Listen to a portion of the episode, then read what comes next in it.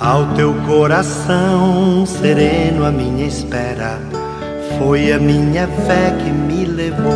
Minutos de Fé, com Padre Eric Simon. Shalom, peregrinos! Hoje é quinta-feira, dia 25 de novembro de 2021, 34 semana do Tempo Comum, última semana do Tempo Comum, nos preparando para o Advento, tempo de espera da vinda do Senhor. Vamos juntos iniciar nosso programa pedindo a intercessão de Santa Catarina de Alexandria, qual fazemos memória facultativa nesta quinta-feira.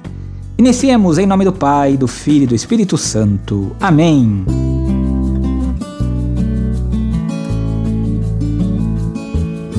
Peregrinos, o evangelho que nós vamos escutar nesta quinta-feira, o evangelho de São Lucas, capítulo 21, versículos de 20 a 28. São Lucas 21, versículos de 20 a 28. Quero lembrá-los ainda que no final do nosso programa nós vamos ver o segundo momento com relação ao tempo litúrgico. Ontem falamos um pouquinho sobre o ano A, também falamos sobre o advento. Hoje nós vamos falar sobre o ano B. Você é nosso convidado para escutar daqui a pouquinho, no final do nosso programa. Que pela intercessão de Santa Catarina de Alexandria, Virgem Mártir, qual fazemos memória facultativa nesta quinta-feira, vocês, irmãos que enviaram seus áudios, possam receber muitas graças e bênçãos dos céus e você também que nos acompanha diariamente. Agora juntos escutemos a frase do dia. Peregrinos, ajude a todos como desejaria ser ajudado. Se tem empregado, saiba como compreender suas dificuldades, tanto quanto você deseja que eles compreendam as suas. Coloque-se no lugar deles e trate-os como você gostaria de ser tratado. Se ocupasse a posição deles. Seu empregado é um irmão seu que está iniciando a sua carreira. Ajude-o o mais que puder e não se arrependerá. Agora acompanhe comigo o evangelho desta quinta-feira. Santo Evangelho. Senhor esteja convosco, ele está no meio de nós. Proclamação do Evangelho de Jesus Cristo segundo Lucas. Glória a vós, Senhor. Naquele tempo disse Jesus a seus discípulos: quando virdes Jerusalém cercada de exércitos, ficai sabendo que a sua destruição está próxima. Então, os que estiverem na Judéia devem fugir para as montanhas, os que estiverem no meio da cidade devem afastar-se, e os que estiverem no campo não entrem na cidade, para que se cumpra tudo o que dizem as Escrituras.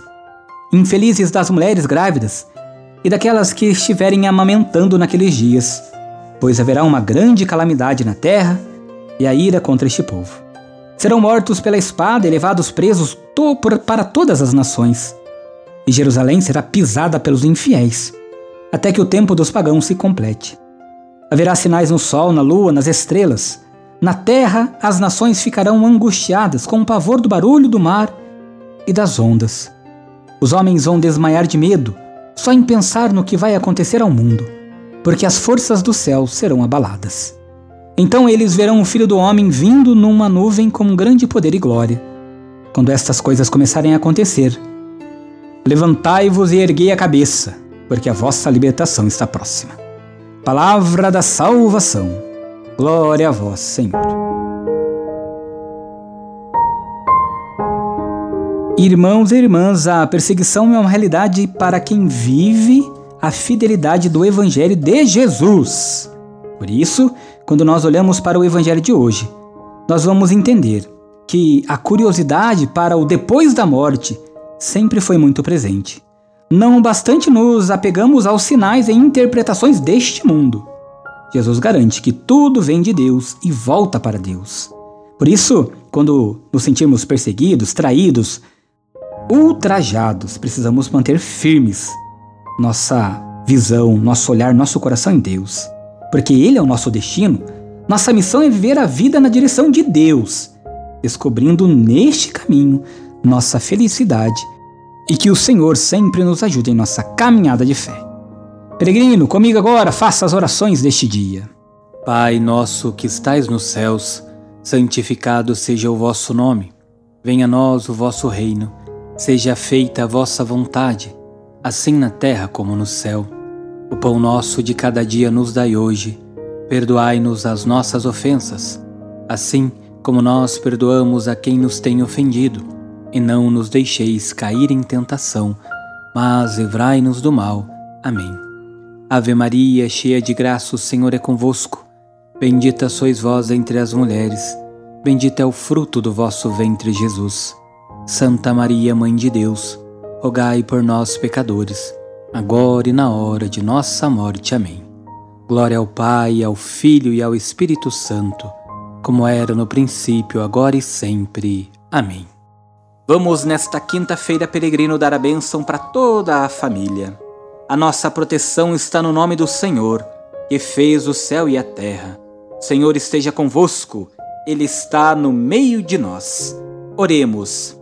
A vós, Deus Pai Todo-Poderoso, com fervor e humildade, nos dirigimos, suplicando por todas as famílias.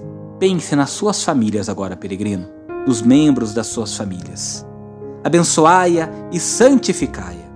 Dignai-vos enriquecê-la com toda sorte de bens. Concedei-lhe, Senhor, as coisas necessárias para que ela possa viver com dignidade. Que vossa presença ilumine a vida e os caminhos desta família que reza conosco agora. E que por vossa graça ela corresponda em cada dia a vossa bondade, e vossos santos anjos guardem a todos por Cristo nosso Senhor. Amém. Que o Senhor abençoe a sua família, peregrino, em nome do Pai, do Filho e do Espírito Santo. Amém.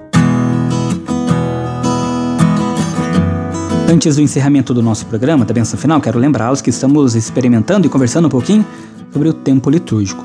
No programa de ontem falei o período do tempo litúrgico, expliquei um pouquinho sobre o ano A e agora vou explicar sobre o ano B, que é o ano que nós estamos findando nesta semana. No ano B, no tempo litúrgico, predomina a leitura do Evangelho de São Marcos, em que se conhece Jesus como Messias que veio para servir. Amanhã vamos adentrar um pouquinho sobre o ano C também falar sobre o tempo do advento. A nossa proteção está no nome do Senhor, que fez o céu e a terra. O Senhor esteja convosco, Ele está no meio de nós. Abençoe-vos o Deus Todo-Poderoso, Pai, Filho e Espírito Santo. Amém. Muita luz, muita paz, excelente dia. Deus abençoe. Shalom.